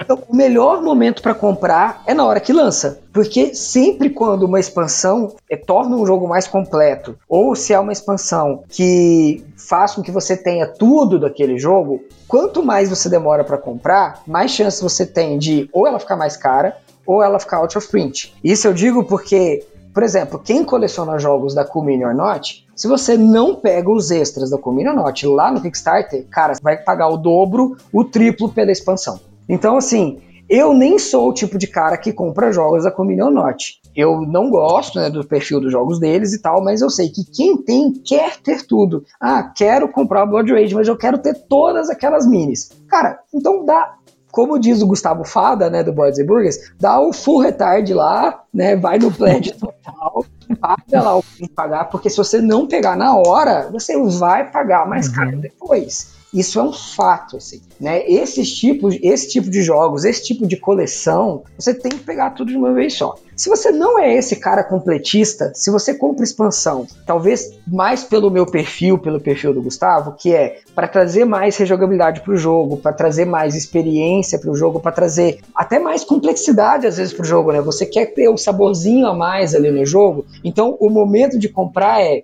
depois que essa expansão já foi lançada, a galera já fez vídeo, você já sabe sobre o que, é a expansão, você já sabe se ela é boa ou não. Aí surgiu aquela oportunidade de ouro de ir lá e pagar um preço bom nela. E preço bom, nem necessariamente eu estou falando de ah, Black Friday você vai pagar 50% do valor. Às vezes, preço bom para você é o preço do lançamento. Às vezes, o preço bom para você é comprar na sua loja favorita e ter lá 10% de desconto no boleto. Aí você conseguiu ter acesso a ela de forma fácil, você não precisou se matar para conseguir essa expansão, eu acho que isso que é importante. E isso eu posso falar por mim mesmo e eu tenho certeza que o Sandro concorda comigo. Muitas vezes você compra um jogo fora da época do lançamento dele, vamos dizer assim, né? Ah, entrei no hobby agora e eu sei que tem um jogo que lançou lá em 2012 que é sensacional e tem uma expansão esplêndida. 2012 não, 2013, que é o caso do Rococó. O Rococó ele saiu em 2013, é um jogaço, e ele tem uma expansão que desapareceu uhum. da face da Terra. Né? Então, que quem tinha essa expansão estava vendendo às vezes por 80 euros, 100 euros, 120 euros, eu cheguei a ver, uma expansão para o Rococó. Então, esse não é o momento de comprar ela. Qual que é o momento de comprar? É esperar uma oportunidade, ou nesse caso do Rococó, era às vezes talvez até mesmo abrir mão da chance de jogar com essa expansão. É uma expansão que todo mundo falava, nossa, é excepcional, você tem que ter, nossa, é indispensável, essa é a expansão que você precisa ter, nosso jogo é outro jogo com essa expansão. Então a, a galera ficava realmente muito preocupada e às vezes pagava muito caro para ter acesso a essa expansão. Eu simplesmente decidi, olha, não vou correr atrás. Eu acho que não vale a pena pagar esse preço para ter essa expansão, por mais que ela seja uma game changer, né? Que ela realmente melhora a experiência do jogo. Então eu decidi nunca correr atrás e pessoas como eu, que foram pacientes, foram recompensadas com o lançamento da versão nova do Rococó. Uhum versão de luxo que vinha não só com essa expansão já incluída na caixa base, como uma outra expansão nova, né, Sandro? Agora a gente tem essa versão aí, né? Sim, e, e essa expansão foi um dos grandes. É, a cenourinha ali, né? Pra quem tava interessado e tal, porque ela já vinha implementada, né? E bom, em todos os componentes e tudo, então é sensacional. Eu concordo com tudo que vocês falaram e agregaria mais uma coisa que eu falei lá no meu vídeo do colecionismo, né? Quando que eu devo ir para uma expansão e tal. Eu acho que assim, para você fugir dessa armadilha, como é o colecionismo como um todo, né? Porque para pra pensar, você tem X jogos na tua coleção. Então, se você não consegue rodar nem os jogos da tua coleção, quem diria que você vai mexer com expansão? E daí que ela vai ficar parada mesmo. O único jeito de você fugir dessa armadilha da expansão é você exaurir o jogo base ao máximo, ao máximo, ao máximo, sabe? A ponto de você estar pedindo, implorando por uma expansão, porque você ama tanto esse jogo base que você agora já ficou até a jogabilidade, né? Não era aquilo que se esperava, ou de repente, você tá enjoou, realmente enjoou do jogo. Então agora eu coloco uma expansão, vou continuar jogando o jogo que eu tanto amo, com aquele twistzinho, com um módulo adicional, com alguma coisa que vai trazer, né? É, mais longevidade para o jogo. Acho que esse é o melhor casamento de jogo com expansão. O problema nosso é que a gente quer dar o passo antes, né? A gente sempre quer comprar a expansão antes de exaurir o jogo base. E daí você acaba não aproveitando totalmente o jogo base, já coloca uma expansão que muitas vezes até, como a gente comentou aqui, pode até mudar um pouco o jogo, muda o feeling, ou vai introduzir elementos mais pesados, vai deixar o jogo mais longo, enfim. O, às vezes o review é interessante, né, assistir tudo mais, mas também é importante você ter conhecimento do teu perfil de jogador. Se você não gosta muito de jogos assim que são muito burocráticos e tal, não adianta comprar determinadas expansões. Então espera exaurir, é bem fácil de fazer isso e fácil de praticar. Comprei um jogo, ah, saiu expansão. Não compra. Não compra. Ah, mas eu assisti o vídeo amei a expansão. Não, não compra. Não precisa comprar já. Usa bastante, porque o que acontece? A gente, quem tem muito jogo na coleção, eu tô vendo que jogadores iniciantes estão começando agora e não passa seis meses já estão com 50, 60 jogos na coleção. Isso acontece direto no grupo do Boards and Burgers, né? A pessoa entra novinha, em seis meses tá com uma coleção violenta, já tá falando, né, de igual para igual com os veteranos e tal. Porque a, a, a expansão é rápida da coleção, né? E, e a ampliação da coleção é rápida e a expansão vem junto, vem por consequência. E você acaba adquirindo um monte de expansões e não joga o jogo base, porque não dá tempo de jogar esses jogos base. Então, para que ter tanta expansão, né, para jogo que você não jogou, nem sequer jogou direito? Eu acho que a dica fica essa: não compre expansão sem jogar muito jogo base e exaurir isso, porque daí você vai aproveitar o jogo base e vai aproveitar a expansão ao máximo. Não, eu concordo também, até porque em muitos momentos eu tentei seguir isso, né? E acabei falhando miseravelmente de uhum. falar assim: não vou comprar a expansão, aí eu jogo o jogo uma vez e eu compro tudo já aconteceu, já aconteceu várias vezes, aconteceu recentemente também. Então eu sou o sujo querendo falar do mal lavado aqui, né? eu tenho um exemplo que eu falei, olha só, o Butileiro acho que conhece, acho que até tem essa expansão, o do Great Western Trail, né? Eu sei que é uma expansão legal, já vi muita gente falar, não acrescenta, vale a pena, bom pra cacete, é, realmente vale a pena e tal. Eu, mas eu fiquei coçando a mão, tive várias vezes com o carrinho pronto e apertar o botão ali, tá, Somos pra, dois. Pra, pra, fechar. Só que eu não fechei por causa desse conceito que eu falei. Eu falei, gente, eu joguei Great Western Trail três vezes só na minha vida. Três vezes. Acho um jogaço maravilhoso. Minha esposa amou, assim, de paixão e tal. Então, é um jogo que linkou aqui em casa, né? Como todos o Pfister, né? A minha esposa ama, assim e tal. Então, é um dos melhores jogos que tem, assim, para jogar em casal mais pesadinhos. E eu falei, nossa, ela gostou. Geralmente a esposa, quando gosta, você quer ampliar a experiência uhum. dela. Você quer comprar tudo, né? Quer uhum. comprar, comprar tudo.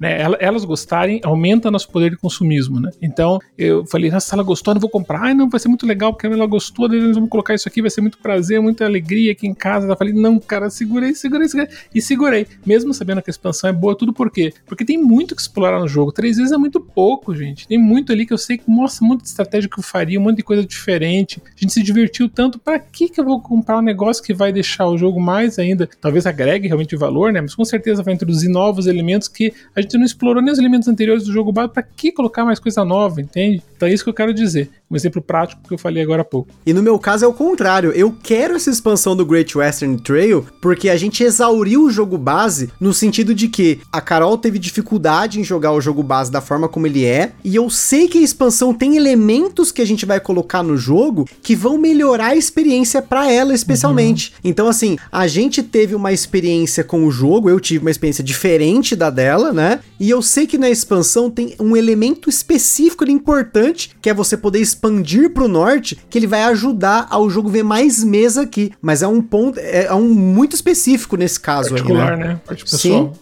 Então, nesse caso, para essa expansão, sim, mas tem muitos jogos, por exemplo, no caso do Tokaido. Eu comprei o Tokaido, jogo base, nós jogamos três vezes ele, e eu falei assim, poxa, eu vou comprar essa expansão porque eu acho que se eu colocar um pouquinho mais de complexidade no jogo, a galera vai curtir. Então eu acabei pegando a Crossroads. Gente, eu não joguei essa expansão até agora. Ela chegou em janeiro. Você que tá ouvindo o cast, não sei quando que você tá ouvindo, mas a gente tá gravando ele no final de março. Não viu mesa. Os casos aí, por exemplo, do Teotihuacan e do Alchemists, né? Do, do Alquimistas. Eu já comprei o jogo do vendedor com a expansão. Eu não usei a expansão até agora, né? Não usei a expansão. Então, acho que o Sandro falou de você exaurir o jogo ao máximo. Às vezes é difícil isso, falar quantas partidas eu preciso. Não sei, você que vai sentir. Então, primeiramente, se você tem o jogo, compra o jogo, joga, né? Comprou, joga, joga e perceba quando você sabe que tem um elemento na expansão que você quer adicionar no jogo e vale a pena ter. Um exemplo para mim aí, apesar de ser um exemplo extremamente controverso e cair um pouco no que o Sandro falou, de quando a esposa curte, aí você vai com dois pés no peito, é o caso do Anacrone. De novo, tô falando Anacrone já faz vários casts que eu tô citando Anacrone, porque ele é um exemplo de muitas coisas que às vezes eu falo para não fazer, eu vou ler e eu fui lá e fiz, né? Porém, eu tô fazendo isso justificar, tá fazendo sentido agora para mim. Isso vai me forçar a jogar o jogo mais, porque eu quero explorar tudo, eu quero jogar todas as expansões pelo menos uma vez, quero jogar todos os módulos, até mesmo o módulo do jogo base que eu não tinha jogado antes, depois de ter pego o Infinity Upgrade Pack e tudo que tinha direito lá, eu acabei me incentivando a jogar mais com aqueles módulos extras, porque eu falei, não, agora eu quero explorar. Mas muitas vezes, quando o jogo é muito complexo, eu sinto que eu não tô pronto, e eu acabo não usando, aí fico sem jogar um tempo, aí eu jogo de novo, sinto que eu não tô pronto, e fica nesse ciclo de nunca tô pronto para jogar a expansão que é o caso, por exemplo, do Alquimistas. A gente, todas as partidas de Alquimistas, elas ficaram espaçadas por três meses, mais ou menos, aí, na, no tempo aí, né? Então toda vez que a gente vai rejogar Alquimistas, eu fico, será que eu coloco agora o Golem do Rei? Acho que não, vamos colocar pra próxima. E aí fica nesse pra próxima e nunca vai. O que é diferente, por exemplo, do Vinhos, que quando eu fui comprar o Vinhos Deluxe, eu vi o que, que tinha em cada expansão, falei, opa, peraí, tem um monte de módulo que eu facilmente eu posso tirar e colocar durante as partidas. E é o que a gente fez pro cast do Vinhos. A gente jogou muitas partidas de Vinhos tirando e colocando módulos e vendo quais módulos a gente gostou mais, qual a gente gostou menos. Teve módulo que a gente jogou em todas as partidas desde que a gente colocou ele, que a gente falou, pensou assim, poxa, ele não acrescenta em complexidade, ele te dá coisas boas para você usar durante o jogo, alternativas pro que tem no jogo base, que fazem sentido. Então a partir daí, essa expansão ficou ali. A gente acaba jogando, como tá tudo na mesma caixa ali e tal. Então acho que a minha principal dica para comprar uma expansão é jogar o jogo. E jogar o jogo, sabendo o que tem na expansão, jogando o jogo base, fala assim: agora tá na hora você vai sentir. Tem jogo que vai demorar muitas partidas, tem jogo que às vezes uma partida você já vai sentir, fala, poxa, eu, nossa, amei esse jogo, gostei, eu sei que eu vou jogar ele mais, mas para você saber isso, claro, gente, tem que ter muito aí o seu perfil do jogador mais desenvolvido, você já tem jogado bastante coisa para você saber, não, agora é a hora de você colocar na mesa uma expansão ou colocar na sua coleção essa expansão. E acho que pra gente finalizar, gente, até para concluir esse cast sobre expansões, a gente falou bastante aí, expandindo aí, né, os nossos casts aí. Butileiro, depois Sandro, expansões favoritas, pra galera aí ficar sabendo quais são as expansões que vocês mais gostam de jogar, que são essenciais, são tudo que vocês queriam e muito mais. Expansões favoritas. Bom, isso é engraçado, porque, se eu não me engano, eu não lembro se foi ano passado ou se foi 2019, eu fiz uma lista lá no Meeple Kingdom com as minhas expansões favoritas. Então eu vou tentar revisitar um pouco delas, talvez vai ter aí uma ou duas novas que talvez eu não tinha na época. Mas vamos lá, eu vou aproveitar que vocês falaram de Great Western Trail e falaram de Race to the North, e para mim Race to the North talvez seja a minha expansão favorita. Eu hoje não consigo pensar em jogar Great Western Trail sem essa expansão. Eu acho que é, ela entra justamente aquilo que eu comentei de que você continuar jogando o mesmo jogo, sabe? Para mim, a Race to the North, você continua jogando Great Western Trail, você continua jogando o mesmo jogo, é, ela não muda o que é a mecânica do jogo, ela simplesmente te dá mais opções. E essas opções que ela dá a mais são incríveis. Ela, ela dá outro sabor para o jogo, ela incrementa toda a questão de controle de área no norte, onde você vai se expandir e como você vai expandir, em vez de ser simplesmente aquela linha reta do trem, você ganha ali as linhas alternativas que você pode seguir e acho ela fantástica. Acho uma ideia que, inclusive, foi anunciada agora uma segunda edição do Great Western Trail com toda a alteração da arte e eles ainda não anunciaram a expansão. E por causa disso eu não vou vender o meu jogo porque eu não quero ficar sem ter essa expansão. Daí a segunda, para mim, cara, na verdade é uma dupla, tá? Mas eu vou falar as duas juntas porque elas vieram num combo só do jogo Invasores do Mar do Norte, né, o Raiders of the North Sea, eles fizeram uma campanha de Kickstarter que você comprava duas expansões, a Fields of Fame e a Hall of Heroes. E essas duas juntas, para mim, acaba que viram uma expansão só porque elas chegaram juntas, eu soquei elas juntas no jogo, nunca joguei com elas separadas. Para mim, elas são tudo uma coisa só. E, cara, o Invasores fica muito mais encorpado, sabe? Ele vira um jogo mais gostoso, com essas duas funções, ele te dá mais opções de coisa para fazer. Você tem que lidar com mais coisas ao mesmo tempo em que ela deixa você mais robusto também. Então ela não deixa, apesar dela faz, deixar mais coisas para você fazer, ela não torna o jogo mais difícil, porque você, a um certo momento, você também está mais forte. Você ganha ali é, algumas maneiras de fazer um combo para o seu esquadrão ali, né, o seu crew do seu barco ficarem mais fortes e você consegue fazer as invasões de forma mais forte. Quando você pega um Jarl, né, os Jarl são os líderes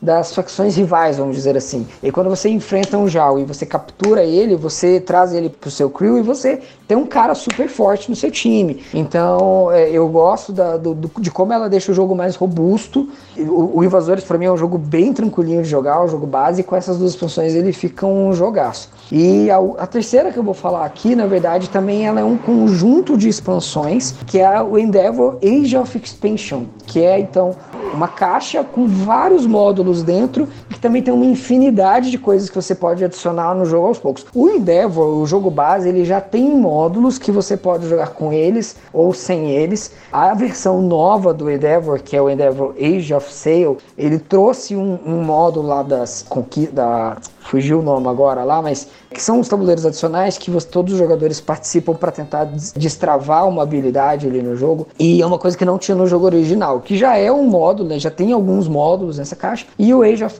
Expansion traz outros módulos novos. Ela traz ali uma caixa com as construções todas novas e é interessante porque agora na frente é a construção nova e no verso é a construção do jogo antigo. E aí você pode jogar ou com as construções antigas ou com as construções novas. Ele traz mais elementos para o jogo também. E repito, com aquilo que eu já falei no cast, né? Que é ele traz mais elementos para o jogo sem mudar como você joga o jogo. E, então ele deixa o jogo com mais opções, aumenta a rejogabilidade do jogo, mas o, o, jogo continua sendo aquelas mesmas quatro fases. Você pega os seus discos, você usa os discos, etc. Né? Você ganha coisas e tal. Então também é uma expansão que eu gosto pra caramba, que muda o jogo, mas que muda sem mudar o core dele, sem mudar mecânicas, né? Que é, que é o que eu geralmente gosto nos jogos mesmo. Bom, os meus são. Já, já, dei muito spoiler aí, né, durante o cast e tudo mais, mas eu acho assim que assim, é imprescindível, mas as melhores expansões já lançadas hoje na história dos board games é o Food Chain com certeza, além de melhorar o jogo, tem, todos os elementos são agregam de alguma forma, então twists muito importantes no jogo, né, diferenciam, mas sempre pro lado positivo, nunca tem nenhum módulo dispensável. É o Subúrbio eu gosto muito, né? Eu finalmente conquistei essa esse KS que caiu bem naquela época, não podia comprar, e comprei esse jogo aí, ganhei no leilão e trouxe todas as expansões que eram necessárias. O Season ele também parece aquele jogo um pouco mais simples, como é o próprio Tokaido, né? Ele tem aquela propriedade de construção de cidade, meio Sin para mim o melhor jogo de construção de cidades que que existe. Por isso que eu comprei ele. Eu queria ter um jogo de construção de cidades e ele é super estratégico, né? Questão até um pouco econômico em certo aspecto ali, né? Que você tem que ter um, um giro de fluxo de caixa ali bom, administração boa, senão você se quebra, você não consegue comprar os tiles de cidade. E as expansões agregam a, vida noturna, né? Que são é você tentar colocar uma vida noturna ali, fazer o pessoal popular ali, chamar atenção, né? Para aumentar a tua cidade, criar uma maior população com elementos ali que desenvolvem a vida noturna da tua cidade. Então isso eu achei super, super interessante. E outros tiles agora que vem é, nessa, nessa, versão do KS, né? Que traz, imagina, ele traz 20 cores de jogadores diferentes, com 20 tabuleiros individuais, né? De cores diferentes e cada um tematizado em uma cidade. Tem até Dubai lá e tal. Então, e cada um tem seus tiles especiais que fazem coisas diferentes. Então, para mim, assim, tudo bem que é uma expansão que veio via KS, não é fácil de conseguir, mas é, para mim, altamente essencial e é uma das melhores que eu vi até hoje. E para fechar, é o memoir, como eu falei para vocês, né, pessoal? É, para mim, memoir, assim, eu não sou Ameritrash, né? Não sou mesmo, todo mundo sabe, né, que eu sou, sou euro, assim, tal. Mas se tem dois jogos, assim, América que mexeram comigo, foi Spartacus, que tem todas as expansões, também acho que muda bastante o jogo e agrega. Mas Memoir seria o top one de todos, todos os jogos que eu tive até hoje, né? Inclusive os euros, é a, é a que teve a expansão que mais agregou, que mais essencial para mim, que mais agrega valor, assim, experiências diferentes a cada jogatina que você coloca, uma expansão é diferente da outra, são equipamentos diferentes, inclusive tem o próprio Equipment Pack, que vem quase mais de 300 miniaturas ali, e cada uma de uma arminha diferente, de um tipo de representação da Segunda Guerra, né? Reproduzindo a realidade daquela época. Então esse cenário diferenciado em cada expansão, toda essa questão das próprias miniaturas, dando que a gente falou muitas vezes que se comem com os olhos ali, né? Aquela questão de, nossa, aquela beleza na mesa e tal. Acho que o trabalho é, foi fantástico dessa franquia aí. E também até a parte aérea também, que traz novos elementos no jogo. Para mim, Memória é meu top 1 em expansões da minha vida. E para finalizar, o que, que eu considero de expansões que eu mais gosto hoje aqui, e por sinal, essas expansões elas são muito simples, elas são estéticas, porque é o que eu curto aqui, né? Então acho que das minhas favoritas aí, eu posso colocar aí a mini expansão do Lisboa, que é a Queen Variant. Eu comentei no cast do Lisboa o quanto ela mudou o jogo do ponto de vista estratégico, mas com um negocinho pequenininho. Eu paguei lá 2 dólares, acho, nessa expansão. Um negócio pequenininho mesmo, gente. É um negócio que você coloca em cima do tabuleiro ali e o outro que você esconde. É esteticamente, você pode jogar ela, inclusive, sem comprar ela. Como a gente menciona lá no cast, é só você, quando sair uma determinada carta, que agora não me vem a cabeça aqui, mas na regra tem, você para de colocar decreto no jogo. E isso é essencial. para mim é muito louco essa expansão. Muda realmente a dinâmica do jogo ali ficar esperto com os decretos. Então é isso para mim, foi muito boa. No Escape, The Curse of the Temple, que é um jogo da Queen Games lá, de ação simultânea, aquela coisa que de tempo real, que você tá tentando escapar de uma tumba. No jogo normal você tem um CD ou um MP3 de uma, de uma música que vai tocando, e sempre que ela toca um tambor, você tem que voltar até dar um continuar a música, você tem que voltar para o tile inicial, para a entrada da tumba. Eu achei isso uma bosta, não gostei, não fez sentido para mim. E aí no jogo base você tem uma mini expansão que é a ampulheta, que você substitui a música, você gira a ampulheta, quando ela estiver acabando, você tem que estar tá na peça inicial, vira ela de novo, faz a mesma coisa, vira de novo. Faz... Então, assim, para mim, essa ampulheta aí, ela substituiu tudo. Eu não jogo mais com CD, eu só jogo com ampulheta. Então, foi uma mini expansão aí que matou um elemento do jogo que me incomodava muito, né? E aí as expansões estéticas, né? Tanto do Vinhos quanto do Anacrone. No caso do Vinhos, né? Para quem aí ouviu o cast do Vinhos, eu comento sobre as expansões que você tem as vinícolas de madeira, você tem os tokens do vinho do Porto em garrafinhas. Você tem no Vinhos 2010 o marcador de cada aspecto do vinho também são garrafinhas e até mesmo os tiles do oceano que você tampa as regiões que você não vai jogar na partida. Como a gente joga sempre em dois, esses tiles eles ajudam visualmente você tampar aquela região e fica bonito no jogo. E é claro, o Anacrone, como eu comentei, as Exosuites que são aí as minis para um jogo euro. Um jogo euro com mini, aquela mini realmente que a gente fala aí no Ameritrash, que só tem mini, né, aquela monte de plastiqueira, tem no Anacrone e não importa, eu queria, agora eu tenho e é sensacional. Depois que a gente jogou aqui com as Exosuites aqui, nunca mais eu quero ver esse jogo sem Exosuite, né? Mas aí não tem jeito, aí a gente sempre vai jogar, tem aquele monte de coisa na caixa, então essas expansões todas estão sendo bem gostosas de jogar, cada módulo individualmente, ele acrescenta bastante coisa ao jogo, tem módulos maiores, módulos menores, então talvez por conta do conjunto da obra, talvez seja hoje a minha expansão favorita, é a mega caixa de expansões do Anacron, né? Mas é claro, para jogar, tem que ter ali um pouquinho de bom senso para você colocar uma coisa ou outra, ter experiências diferentes em cada partida. Então é isso aí, pessoal. Espero que vocês tenham gostado de mais um turno de comentários. Dessa vez falando sobre expandir jogos, sobre expansões. A gente tentou aqui nessa uma hora e meia aí, praticamente, falar um pouquinho da nossa experiência com expansões, dar dicas de como funcionam aí pra gente as expansões, que tipo de expansões que tem, fazer um apanhado de expansões e é claro, se vocês gostaram do tema e quiserem aí que a gente retome esse tema em um outro momento, mais no Tem Dado em Casa, fazendo aquele top expansões das nossas coleções, ou top expansões, enfim, manda aí aquela mensagem pra gente que a gente tá aqui para fazer esse tema bacana para vocês. A gente não conseguiu entrar tanto no detalhe de cada expansão que a gente gosta, mas se for o caso, a gente faz um novo episódio no detalhe somente falando dessas expansões que a gente curte. E é claro, como sempre no Tem Dado em Casa, eu vou dificultar vocês aí, nossos convidados que vêm aí. A gente sempre dificulta colocando categorias malucas aí para vocês poderem colocar as expansões dentro delas, né? Então é isso aí, pessoal. Queria agradecer novamente aí o Butileiro Elsano pela participação. Tamo junto aí, pessoal. Valeu, pessoal. Prazer estar com vocês sempre. Obrigado pelo convite. Gustavo, pessoal que ouviu aí. Qualquer coisa, ó, quer encontrar a gente, segue a gente lá no YouTube, canal Boards e Burgers, né? Para colocar o e comercial, lá se encontra a gente fácil. E tamo junto, pessoal. Vamos que vamos. Obrigado mais uma vez, Gustavo. Obrigado, Sandro. Obrigado, galera, por sempre ter essa paciência para ouvir a gente viajando aqui. Pô, eu não tenho mais como falar para você me seguir nas redes sociais, mas eu vou pedir para você fazer o seguinte: segue lá On The Table, que é a editora que vai lançar o Rio 1808. Boa. Já manda para eles lá um hashtag Release Rio 1808. e já tá de bom tamanho já. Solta o monstro da jaula. Tem que liberar o monstro, gente. É isso aí. Então, pessoal, aquele forte abraço e até a próxima.